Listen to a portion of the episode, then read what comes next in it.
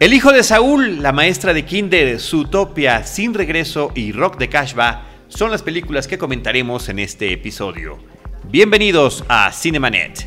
El cine se ve, pero también se escucha. Se vive, se percibe, se comparte. Cinemanet comienza.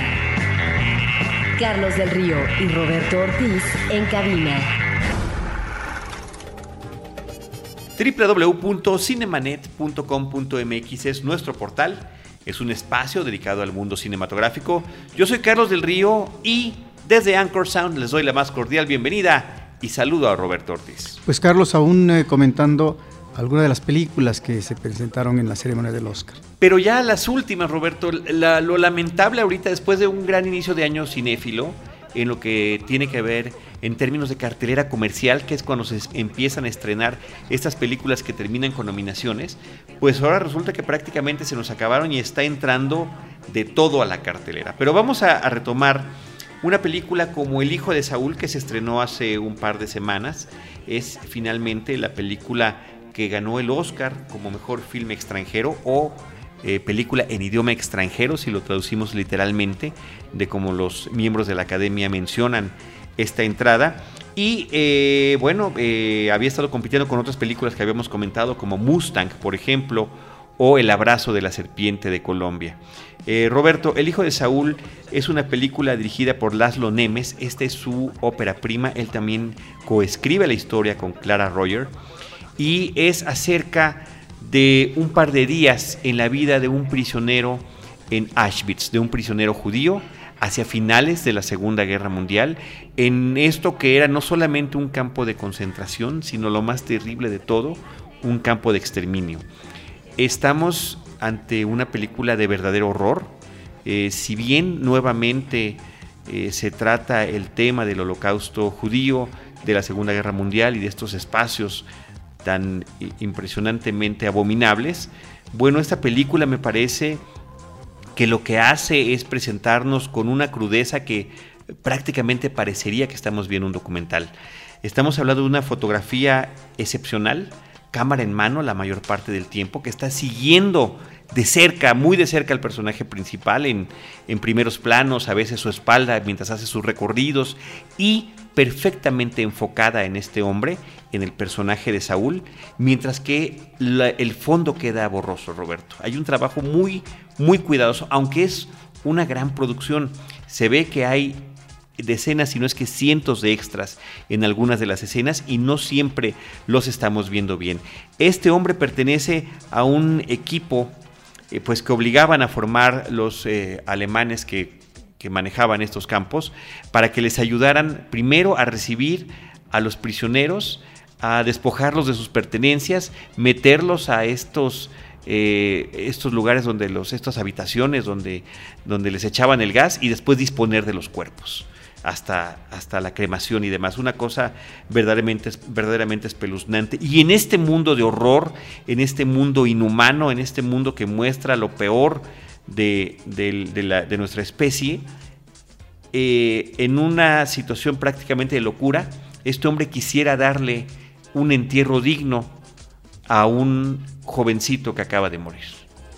De eso trata la película, de sus esfuerzos dentro de este entorno en diferentes lugares y momentos del campo de concentración, su enfrentamiento con diferentes tipos de personajes, médicos, policías, otros, otros eh, reclusos y demás, para tratar de lograr e inclusive conseguir un rabino que le ayude a dar un entierro digno, aunque sea a una persona. Esa es la película, Roberto. Es una película que también maneja un diseño de audio verdaderamente notable.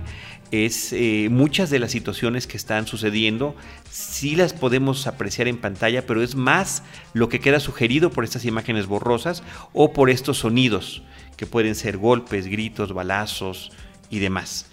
Es una película impresionante, es una película que definitivamente a cualquier espectador lo saca de su zona de confort, es una película que reta a, saber qué tanto podemos aguantar de ver esto, pero simultáneamente, Roberto, a través de una serie de planosecuencias y de una interpretación eh, sobresaliente, sobre todo en las, en las expresiones del actor principal, que es Gesa Roring, que realmente más que actor es un poeta que se suma a este proyecto, es como podemos eh, tratar de entender lo, ininteligible, lo que está sucediendo en este espacio tan aterrador. Sobre todo cuando, decía yo, es, importante mencionar que es a finales de la Segunda Guerra Mundial, porque eh, los alemanes están apresurando el proceso de exterminio y de tratar además de no dejar evidencia.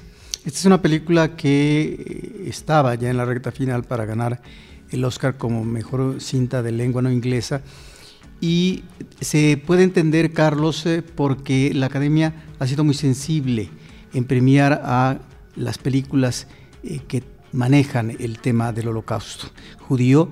Y aquí está un nuevo enfoque de una cinta que finalmente nos recuerda que hay cosas que no se deben de olvidar, aunque pertenezcan al pasado, porque finalmente hay cuestiones que se repiten lamentablemente en términos de la intolerancia eh, de las sociedades.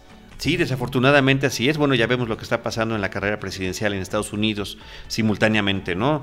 Eh, en una serie de, fotografías de broma que podemos ver en redes sociales, bromas eh, oscuras, humor negro. Este, se habla que pareciera que estamos en 1933 en Alemania cuando vemos estas multitudes eh, ojiazules y caucásicos aclamando a este hombre, ¿no? Roberto, este filme, eh, decía yo, es una ópera prima, eso es, eso es muy importante. Creo que ojalá que podamos ver a este hombre haciendo más cine, es impresionante lo que ha hecho en esta película. Y ha ganado eh, eh, premios por todos lados. Mencionar el, el, Oscar es, por decirlo, más reciente. También ganó el Globo de Oro y principalmente el año pasado en Cannes ganó una serie de premios para su director, el Gran Premio del Jurado o el Premio Fipresi en el Festival de Cine de Cannes en Francia. Así que ahí está esta película de Hungría, eh, está en pocas salas, eh, pero creo que definitivamente vale la pena buscar el horario, buscar la oportunidad de eh, ver este trabajo tan sobresaliente. Roberto, de otro país, de Israel, está también en cartelera una película muy interesante que se llama La maestra de Kinder. Haga Nenet es el título original. Es una película del 2014 que está en nuestra cartelera. Sí, de Nadab Ladip, Lapid, y me parece que es una buena sorpresa, es una cinta de traba muy sencilla que es eh, una mujer, una maestra que cuida a párvulos, a niños de un jardín de niños, y ella tiene, diríamos que resuelta su vida, está casada, pareciera que su relación matrimonial es satisfactoria, eh, tiene dos hijos, ve poco efectivamente, a su parentela, pero eh, vemos a la mujer que en un momento dado está en el convivio eh, de uno de los hijos cuando tiene la titulación como soldado. De tal manera que su vida está hecha, conformada. El día a día, finalmente, eh, no hay quejumbre que dar. Ella encuentra un niño de cinco años, encuentra y acomoda muy bien las virtudes de este muchacho, porque comienza a escribir, él tiene un don para la poesía, de tal manera que este muchacho, eh, de repente, este niño le llega la inspiración y escribe como si se tratara de un poeta consumado. Entonces es eh, un poeta en ciernes eh, que obviamente tiene el toque de genialidad y entra en un dilema esta mujer con respecto al qué hacer.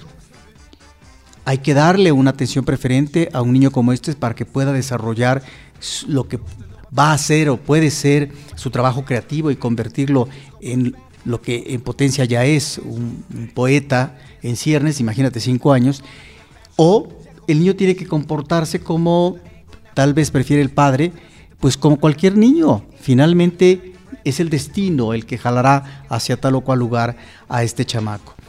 En esta encrucijada se encuentra la maestra y toma una decisión eh, abrupta, eh, de acción tremebunda, que es eh, donde vamos a encontrar este posicionamiento del mundo adulto para determinar el destino de un infante. Y ahí me parece que está el centro de la historia en términos de conflicto, de si, cómo encauzar lo que es el devenir de un niño viendo hacia el futuro. Me parece que ese es el cuestionamiento central de la película y es una cinta muy pausada, con acercamientos de cámara, en donde la narración se va volviendo una narración tranquila, eh, con muchos acercamientos y planos estáticos, eh, eh, cuando la maestra está observando el comportamiento del niño y por supuesto está considerando que es un niño que debe tener un mayor apoyo. Es una cinta sumamente interesante y yo creo, ojalá y no haya pasado desapercibida, que el público la pueda ver.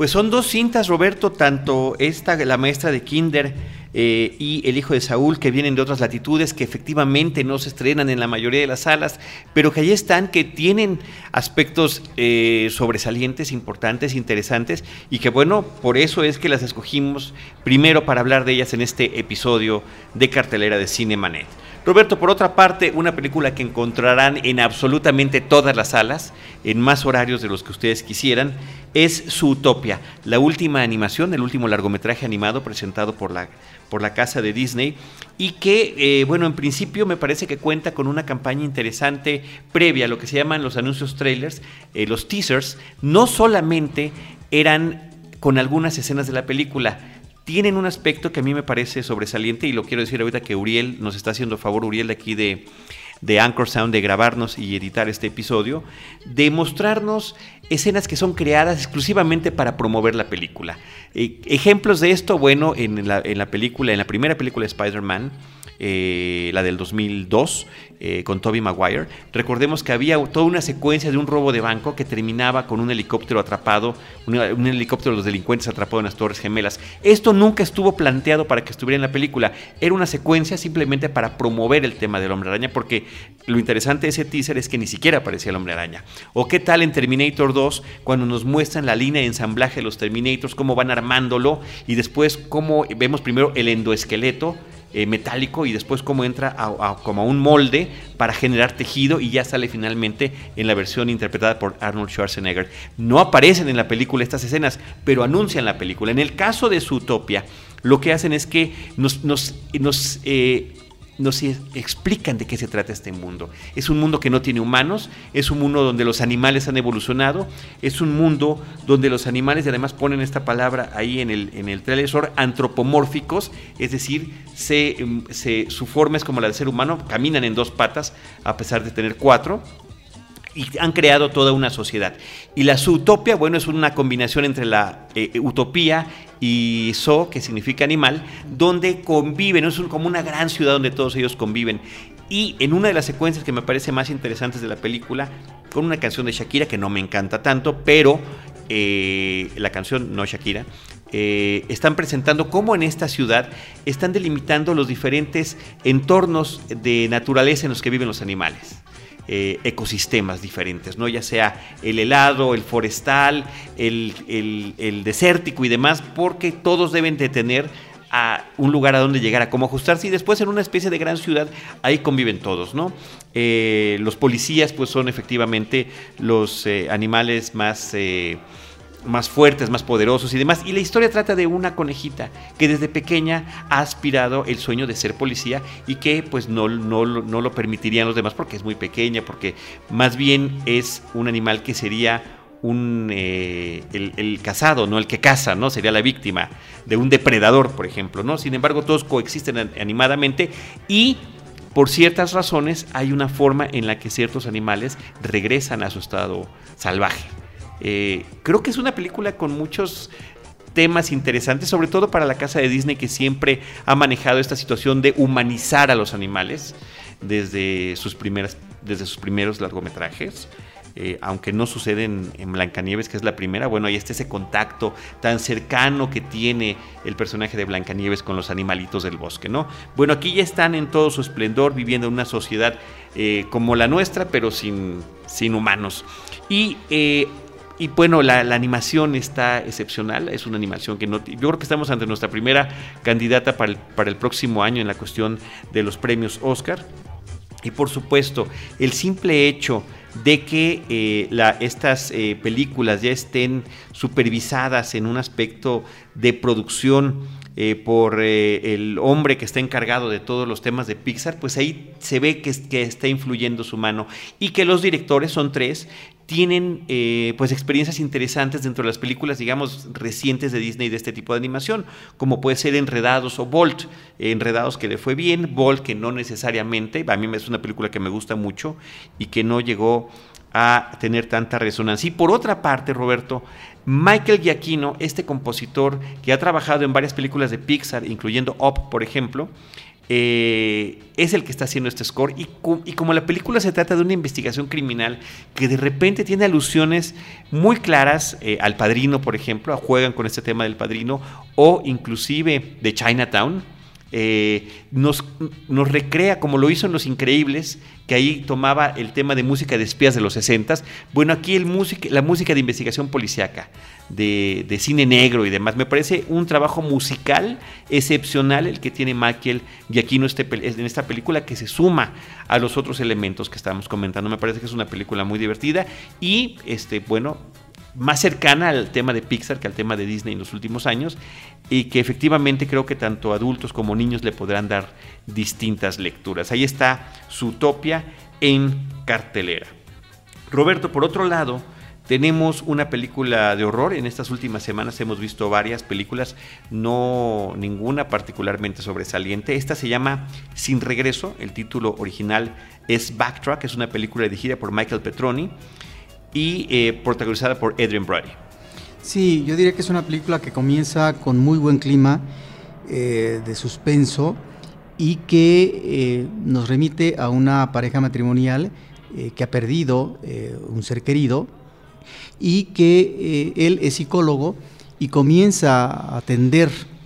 Ah, pero antes, y se traslada la, la, pareja a Australia a vivir y entonces comienza a tener él su clientela en eh, las terapias y hay personajes ah, muy raros, enigmáticos, personajes que pareciera están conectados con el pasado o que más que encarnar la vitalidad humana, están eh, encarnando a, fantasmas.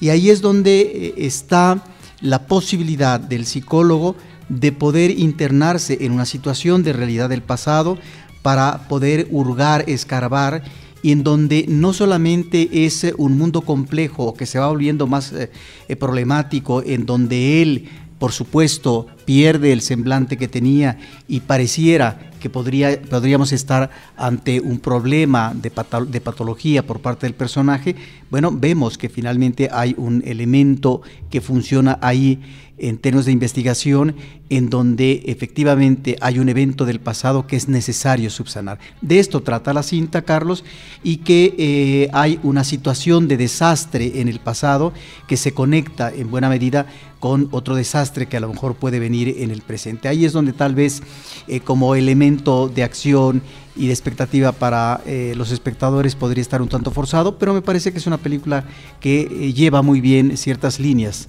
narrativas. Sí, eh, me parece curioso la complejidad con la que está armada y no sé si esa complejidad de repente funciona del todo. O que sea, o que sea tan necesaria, Carlos. O que sea tan necesaria, sí.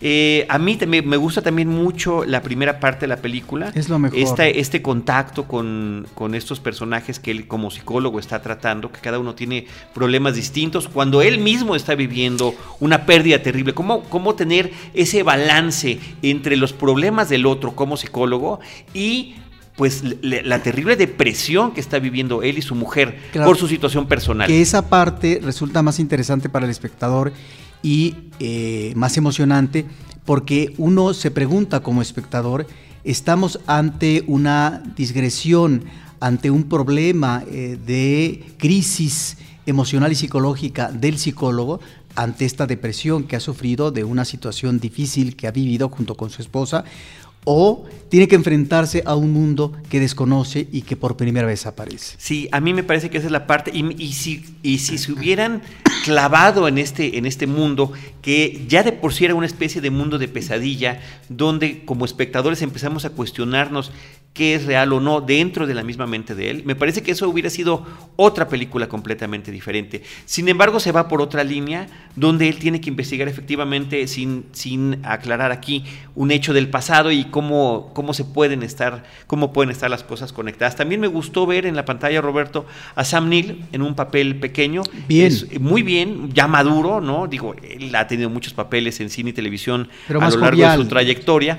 Y evidentemente está muy conectado al tema de Jurassic Park, ¿no? La primera Jurassic Park. Él es este antropólogo, arqueólogo y demás. Antropólogo, arqueólogo, ¿qué es? No lo sé. El que investigaba los, res- los restos de los fósiles. Y, eh, y ahora, pues es una especie de mentor de este psicólogo, ¿no? Que, les- que lo está apoyando en esta crisis que está viviendo. Bueno, me parece que ahí está el tema interesante. Sin embargo, esta serie de vericuetos al, al final es un laberinto muy, muy complicado que no termina siendo tanto de horror como uno hubiera esperado al inicio de la película. Yo creo que es ahí donde nos queda de ver.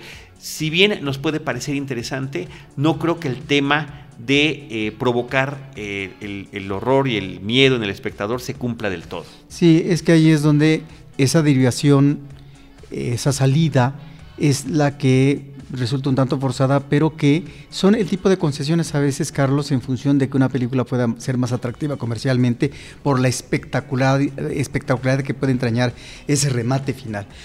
Ahora, hay eh, escenas que de alguna manera eh, quedan enclavadas en este tipo de cine, Carlos, eh, como El cuarto de los Trevejos, eh, que es visitado en más de una ocasión por el personaje principal, donde se pueden encontrar parte de las claves ¿no? de un acertijo que en principio es difícil de poder solucionar y de enfrentar, de dirimir a partir de él solo nada más. Efectivamente tiene a su favor de que es un psicólogo y que por lo tanto conoce la conducta humana, pero finalmente hay elementos que están más allá porque tienen que ver con una realidad de pasado. Y mire nada más, curiosamente, en este mismo episodio que hemos mencionado, Roberto, la película del hijo de Saúl, bueno, Adrian Brody en su trayectoria ganó el Oscar como actor protagónico por la película El pianista de Roman Polanski, que también trataba sobre la Segunda Guerra Mundial y la persecución de los judíos, la persecución y aniquilamiento de los judíos. Sí, y que es ahí donde a veces eh, han cuestionado mucho a este actor Brody porque pareciera que su rostro siempre de pasmado es el mismo, Sí. ¿verdad? Está sufriendo. Sufre constantemente. Aquí también es una película de angustia y demás, pero creo que le queda bien el personaje. Pues sí, pero el, el asunto es ese, Roberto, de repente se dan estos reconocimientos eh, por un solo trabajo y después, ¿dónde quedó ese gran actor eh, películas después? ¿no? A mí es la duda que me queda con este y muchos y muchos otros casos. Pues ahí está la película Sin Regreso, Backtrack. El título en inglés eh, pues se relaciona también con un tema de track, es eh, poder referirse a, a vías del tren, por ejemplo, ¿no? que es un tema recurrente, ya que el, el consultorio de este psicólogo está justamente junto a un metro que pasa muy cerca o a un tren que pasa muy cerca. Que hay ahí un manejo eh, muy interesante de imagen, ¿no? Sí, de lo sí, que él ve, de imagen y de, lo que se concepto. refleja. La película en, en términos de fotografía y en términos de música está bien. Está bien hecha. Y de presencia de los actores. Yo no sé si sea al final de cuentas el tema del guion, Roberto, que no termina de amarrar o de saber qué destino darle a este tipo de historias para tratar como siempre de sorprender al público, porque de repente pues la sentimos conectada con otras películas como El Sexto Sentido y demás que se notan muy evidentes y que de repente eh, el espectador puede adivinar. En fin, ahí está la película. Roberto, culminamos con una película que también está en cartelera de los estrenos recientes. El título original es Rock de Kashba del 2015 y en México se llama Rock de Kashba, dos puntos, descubriendo una estrella. Es una película que primero que nada nos puede llamar la atención por su director, Barry Levinson, un hombre que ha tenido una trayectoria importante en el cine en Hollywood. Él ganó el Oscar como mejor director hace muchos ayeres por la película de Rain Man, pero fue nominado en otras ocasiones por películas como Boxy, en el tema de dirección, esta película con Warren Beatty, o como guionista por Justicia para Todos, una película viejísima con Al Pacino que a mí en su momento me pareció sumamente interesante, eh, sobre todo por el... Y conozco a varias personas que decidieron dedicarse, fíjate, al derecho, Roberto, por una película como esta, Qué que hablaba de la búsqueda de la igualdad y efectivamente de esto que solamente está en la letra escrita y que no se cumple, de la justicia para todos. En fin, Rock de Cashba es una película protagonizada por Bill Murray, que es un eh, agente de, músicos, de, de músicos o de, rockeros, que ya está en su etapa final, es un viejo que ya no tiene trabajo y finalmente pues sobrevive medio estafando a gente que quiere aspirar a alguna situación de de, ser conocido por temas de música, ¿no? Como para lanzar carreras, y pues lo único que sale es, hace sacarles una lanita. Y en esta búsqueda de oportunidades, eh, le comentan que, en Afganistán hay un mercado a través de un lugar que está con eh, presencia militar estadounidense y que eh, pues llevando espectáculos musicales, aunque sean de covers, a los soldados, pues puede él, hacer un dinerito. Y se lleva una jovencita para tratar de emprender esta historia. Finalmente, eh, él descubre allá una voz de una mujer del Medio Oriente que quiere llevar a un concurso musical televisivo. creo que es una película con muchos temas de política, de situación internacional, que pues, más que políticamente incorrectos, Roberto, no terminan en un sinsentido muy desafortunado, muy terrible, y donde el tema de la comedia no se logra como quisiéramos, de repente da un poco de pesar ver este Bill Murray, que lo conocemos como comediante desde Saturday Night Live, en películas como Ghostbusters, en otras cintas más recientes donde también ha llevado el drama y demás, y cuando está en una película donde las bromas no funcionan, donde, donde no, no conectan las historias, pese a tener un reparto interesante, Bruce Willis está por ahí con un personaje muy secundario, un mercenario que está ahí en Medio Oriente, pero que de alguna manera tiene un buen corazón. Kate Hudson, otro personaje que también podría ser un cliché porque también es una prostituta de buen corazón que decide tratar de ayudar. Suides Channel, que bueno, a mí me parece odiosa en esta serie de, de televisión donde es la, la roommate de unos muchachos, pero que aquí tiene un destaca justamente por no salir ni, bonita ni limpiecita desde el principio y eh, la presencia eh, del, personaje femenino de Medio Oriente, Lim Lubani, como Salima, que es esta chica que quiere cantar un tema que está prohibido y que los extremistas y fundamentalistas inclusive pueden atentar contra la muerte de quienes estén involucrados en este tema. Y al final la película remata dedicando a la primera mujer que cantó en uno de estos espectáculos televisivos eh, por su valor yo creo que películas sobre, eh, sobre la mujer en el Medio Oriente, pues hay, hay cosas muchísimo más interesantes. Ahí está la película animada de Persepolis, Roberto, por mencionar alguna, donde narra estas diferencias entre el Occidente y el Oriente a través de este personaje que, por situaciones justamente personales, está viviendo en diferentes puntos del mundo, eh, como París, por ejemplo, ¿no? Además de, de, su lugar de origen natal. Así que, pues una película desafortunada que yo le veo no muy buenos augurios en cartelera, ni siquiera a pesar de su, reparto o de su director. Rock de Kashba descubriendo una estrella. Pues esas son, Roberto, las películas que hemos comentado en este episodio. El hijo de Saúl, la maestra de Kinder, su utopia, sin regreso y rock de Kashba. Nos despedimos recordándoles nuestras redes sociales, arroba cinemanet, facebook.com diagonal cinemanet, cinemanet 1 en Twitter y también en YouTube. Y eh, con el comentario, si son tan amables y si quieren y si gustan hacer algún, dejar algún mensaje en iTunes, si están ahí suscritos como, eh, como oyentes de nuestros podcasts, en la categoría de, de cine y televisión, ahí estamos pues en, en los lugares destacados afortunadamente, pero nunca está de más tener comentarios a favor o en contra, ni modo, esos los recibimos como sea. A todos los que nos han acompañado, muchísimas gracias. A todo el equipo de Anchor Sound también. Uriel, muchísimas gracias. Saludos a Paulina Villavicencio, nuestra productora. Y les recordamos que nosotros les estaremos esperando en nuestro próximo episodio con cine, cine y más cine. Cinemanet termina por hoy. Más cine en Cinemanet.